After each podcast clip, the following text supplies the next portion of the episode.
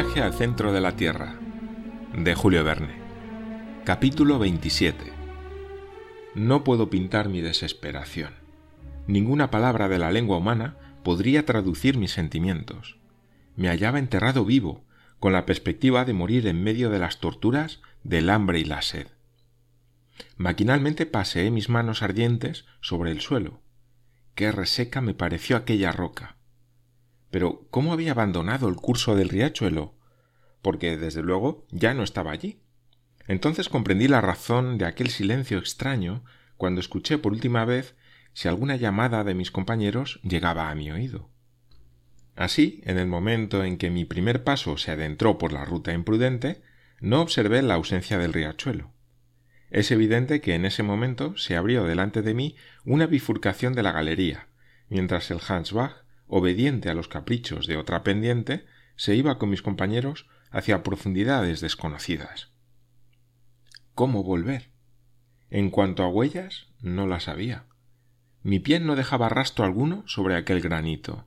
Me rompía la cabeza tratando de buscar la solución de aquel insoluble problema.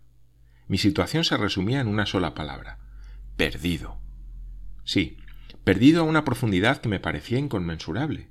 Aquellas treinta leguas de corteza terrestre pesaban sobre mis hombros como una carga espantosa.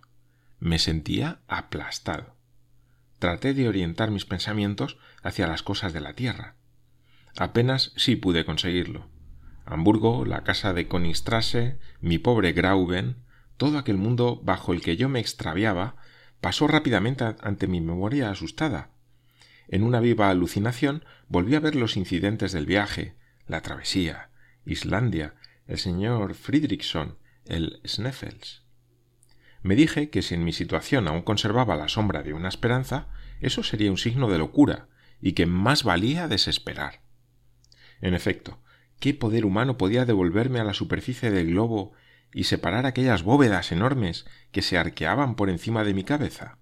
¿Quién podía ponerme de nuevo en el camino de vuelta y hacer que me reuniera con mis compañeros? Oh, tío. exclamé con el acento de la desesperación.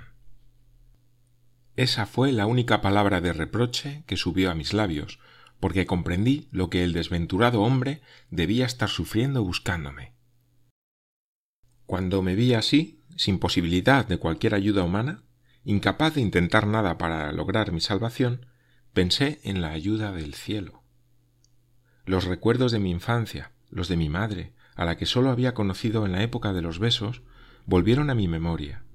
Recurrí a la plegaria, por pocos que fueran los derechos que tuviera a ser oído por Dios, al que me dirigía tan tarde y le imploré con fervor. Aquel recuerdo a la providencia me devolvió un poco la calma, y entonces pude concentrar todas las fuerzas de mi inteligencia sobre mi situación. Tenía víveres para tres días y la cantimplora estaba llena. Sin embargo, no podía quedarme solo más tiempo. Pero debería subir o bajar. Subir, evidentemente, seguir subiendo. Debía llegar al punto en que había abandonado la fuente, al punto de la funesta bifurcación. Una vez con el riachuelo a mis pies, siempre podría retornar a la cima del Sneffels. ¿Cómo no lo había pensado antes? Evidentemente había una oportunidad de salvación. Por tanto, lo más urgente era encontrar de nuevo el curso del Hansbach. Me levanté y apoyándome en mi bastón comencé a subir por la galería. La pendiente era bastante empinada. Caminaba con esperanza y sin nerviosismo, como quien no puede elegir el camino a seguir. Durante media hora ningún obstáculo detuvo mis pasos. Traté de reconocer mi ruta por la forma del túnel, por el saliente de ciertas rocas, por la disposición de las anfractuosidades. Pero ningún signo particular sorprendía mi espíritu, y pronto comprobé que aquella galería no podía llevarme a la bifurcación. No tenía salida. Choqué contra un muro impenetrable y caí sobre la roca. ¡Qué espanto!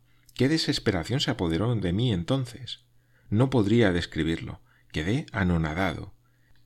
Mi última esperanza acababa de estrellarse contra aquella muralla de granito.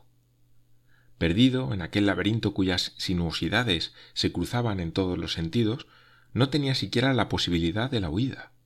Fallecería de la más espantosa de las muertes.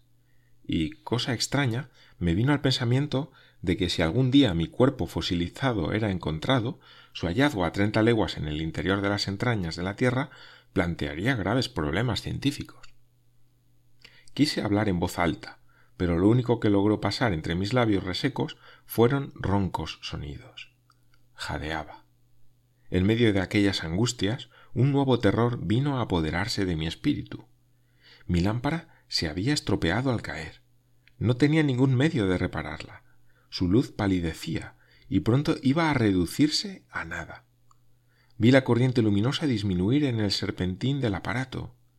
Una procesión de sombras movedizas se deslizó por las paredes sombrías. No me atreví a cerrar los párpados por temor a perder el menor átomo de aquella claridad fugitiva.